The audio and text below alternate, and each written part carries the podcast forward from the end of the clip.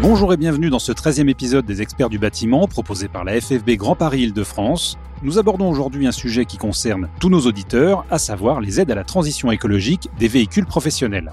L'instauration d'une zone à faible émission sur la métropole du Grand Paris interdisant la circulation des véhicules critères 4 depuis le 1er juin conduit les entreprises à constituer une flotte de véhicules électriques. Qu'il s'agisse du coût d'acquisition, des modalités de recharge ou de l'autonomie, de nombreux paramètres sont à prendre en compte pour réussir sa transition mais plusieurs dispositifs ont été mis en place par les pouvoirs publics pour accompagner les entreprises dans cette démarche. Notre experte sur le sujet est Laure Amrani, chargée de mission environnement au sein de la FFV Grand Paris Île-de-France. Bonjour Laure et merci d'être avec nous pour aborder ce sujet. Avec l'instauration des zones à faible émission dont nous avons parlé dans notre neuvième épisode, est-il encore pertinent d'acheter un véhicule diesel alors que les différentes réglementations tendent vers la fin des moteurs thermiques? À ce jour, euh, il est interdit de circuler sur Paris et sur la métropole pour les véhicules qui sont non classés, critère 4 ou critère 5. Et donc ça correspond à une partie importante du parc de véhicules diesel. Mais même acheter un véhicule diesel neuf aujourd'hui aura assez peu d'intérêt parce que les restrictions vont s'intensifier dans les années à venir.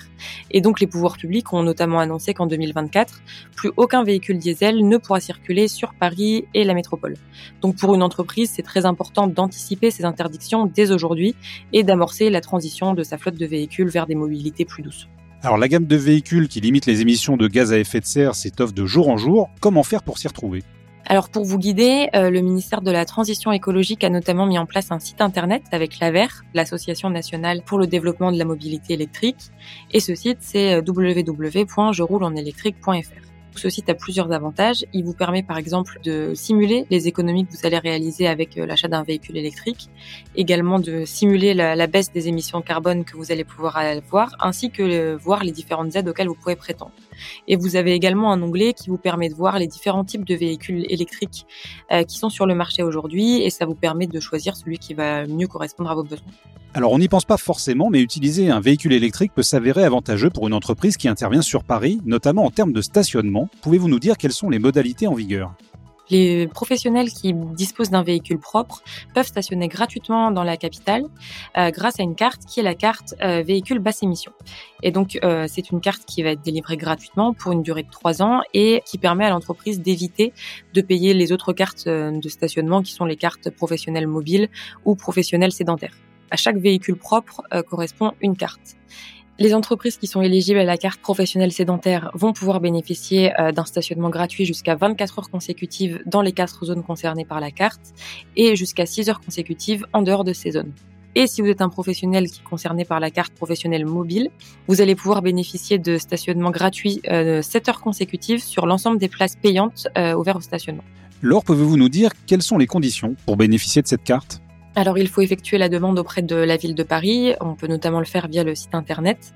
Et donc, la carte va être attribuée aux propriétaires ou locataires euh, de voitures, utilitaires ou camions à trois ou quatre roues qui peuvent être euh, électriques, hydrogène ou hybrides rechargeables. Il s'agit des catégories de véhicules euh, M1, N1 ou L. Existe-t-il des subventions pour réduire le coût des véhicules électriques à usage professionnel? Alors oui, il existe plusieurs types de subventions euh, pour les professionnels. L'État a notamment créé le bonus écologique qui est désormais accessible aux professionnels pour les entreprises qui ont au moins un établissement en France et qui achètent des véhicules neufs à faible émission. Donc ça peut être des véhicules électriques, hybrides rechargeables ou à hydrogène. Et euh, le montant de ce bonus va varier entre 5 000 et 1 000 euros en fonction du type de véhicule acheté. L'autre aide nationale, c'est la prime à la conversion. C'est également une aide à l'achat ou à location d'un véhicule peu polluant, mais cette fois-ci en échange de la mise au rebut d'un vieux véhicule polluant, soit un véhicule immatriculé pour la première fois avant 2011 diesel, ou un véhicule essence immatriculé pour la première fois avant 2006. Et là encore, l'entreprise va pouvoir euh, toucher une prime qui pourrait être de 2500 euros pour une voiture et de 5000 euros pour une camionnette. Existe-t-il d'autres dispositifs d'aide pour les entreprises? En plus de ces aides nationales, les collectivités locales ont également mis en place euh, différentes aides pour aider les entreprises à convertir leur flotte de véhicules. Euh, vous avez notamment des aides de la région Île-de-France. Vous avez une première subvention pour euh, toutes les entreprises qui ont jusqu'à 50 salariés et qui ont un siège social en Île-de-France et qui veulent acheter un véhicule électrique, hybride rechargeable ou hydrogène. Donc là, ça s'adresse aux véhicules neufs d'occasion ou même en, location longue durée. La région a mis en place une autre aide à la conversion de véhicules thermiques véhicule propre. C'est un dispositif qui s'appelle le rétrofit. Et en fait, ça consiste à extraire la mécanique d'origine d'un véhicule thermique, donc tout ce qui est moteur, réservoir, et on la remplace par un moteur électrique, une batterie et un boîtier électronique.